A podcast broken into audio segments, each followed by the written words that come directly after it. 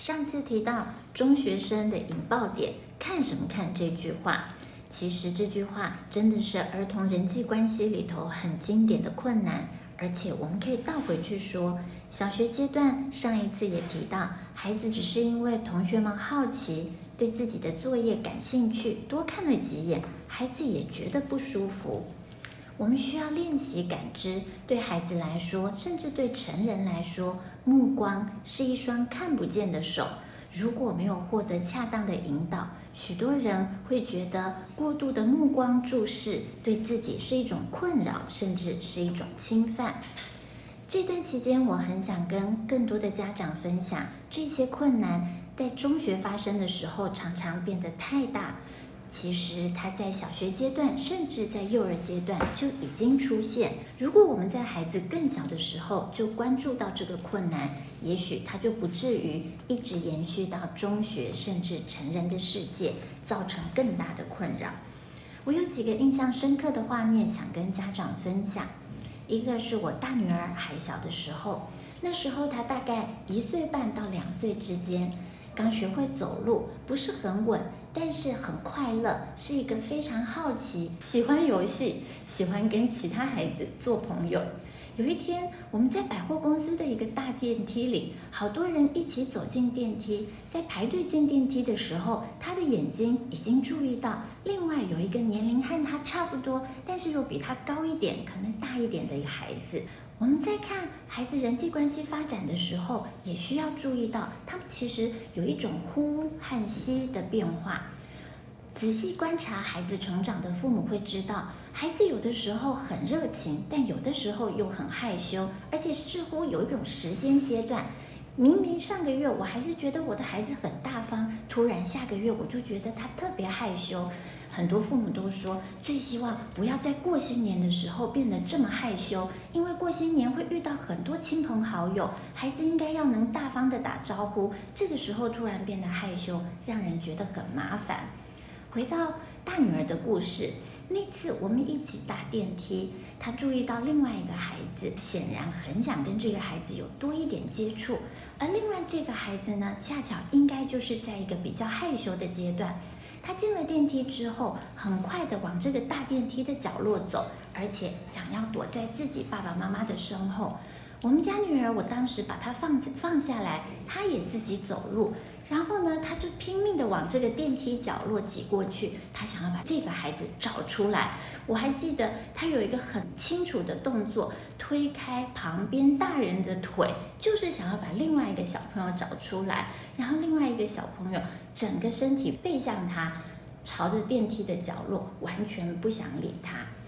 那天这个画面在我心里留下了深刻的印象。一方面是我的孩子这么想要跟另外一个小孩做朋友，但是另外一个小朋友很害羞。当然，这是孩子跟孩子之间的互动，年纪又小，并没有造成太大的困扰。但是另外一个画面跟成人有关的，也许我们就得观察。它可能发生在孩子更小的时候，幼儿阶段我们会看见有些抱在怀里的小婴儿，他们其实也很害怕大人的目光。陌生人的目光，尤其是老人的目光，我不知道大家有没有印象？有的时候手里抱着自己的孩子，特别是在电梯停留的时间稍微久一点，然后老人看着我们自己的孩子多看几眼，我们的孩子就哭了。其实这是很真实、很本能的反应。一方面呈现的是我们的孩子已经能够辨别哪一些是熟悉的人，哪一些是陌生的人，而他的焦点仍然是这句话：看什么看？原来目光给人带来一种压力。我会给年轻的父母这样的建议。特别是在婴幼儿时期，孩子对于陌生的目光感到恐惧、感到不安的时候，成人的语言一方面同时抱着孩子，就可以给予好的引导。比方说，我们用自己的声音来代替孩子说话，就说：“哎呀，我会害羞。”或者呢，抱着自己的孩子说：“来，我们来跟婆婆玩躲猫猫。来，我们来跟阿公玩躲猫猫。”你可以抱着孩子，反复的转动身体，说一二三，喵！一二三，看到了。一二三，喵！这个游戏百试不爽，孩子们只要能够进入这个躲猫猫的游戏，很快的，他们的脸上会出现笑容。我自己的每一次经验也都很美好，看见年纪大的长辈跟孩子短短的时间就可以玩一个躲猫猫，连长辈也非常开心。我们很需要真实的理解，目光是一双看不见的手。我们需要好多的成长经验，帮助我们可以去承担目光。单纯的孩子只是感受到别人关注我们，他就有可能觉得困扰。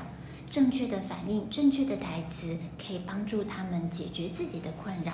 而另外一方面，在学校生活，我们也一样为孩子预备承担目光的能力。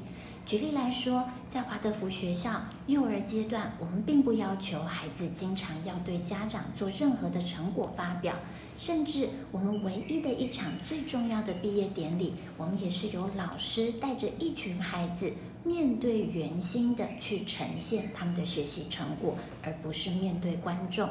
接着，在低年级，他们也许在乐庆、在期末感恩、在学校的各种庆典活动里头，确实有表演活动。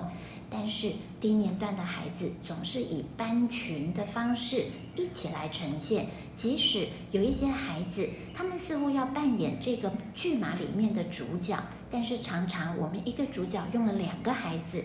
或者用一个孩子做主角，但是却是所有的孩子都共同念他们的台词，一直到他们高年级，很关键的，在圣诞玫瑰，还有在校庆的瑞尼尔罗，他们才真正的开始转向舞台，面对观众。而这个时候，我们会看见面对目光有多么大的挑战。孩子要面对的已经不再只是一个人，而是一群人关注的目光。这是我们很细致的在预备孩子面对目光的成长历程。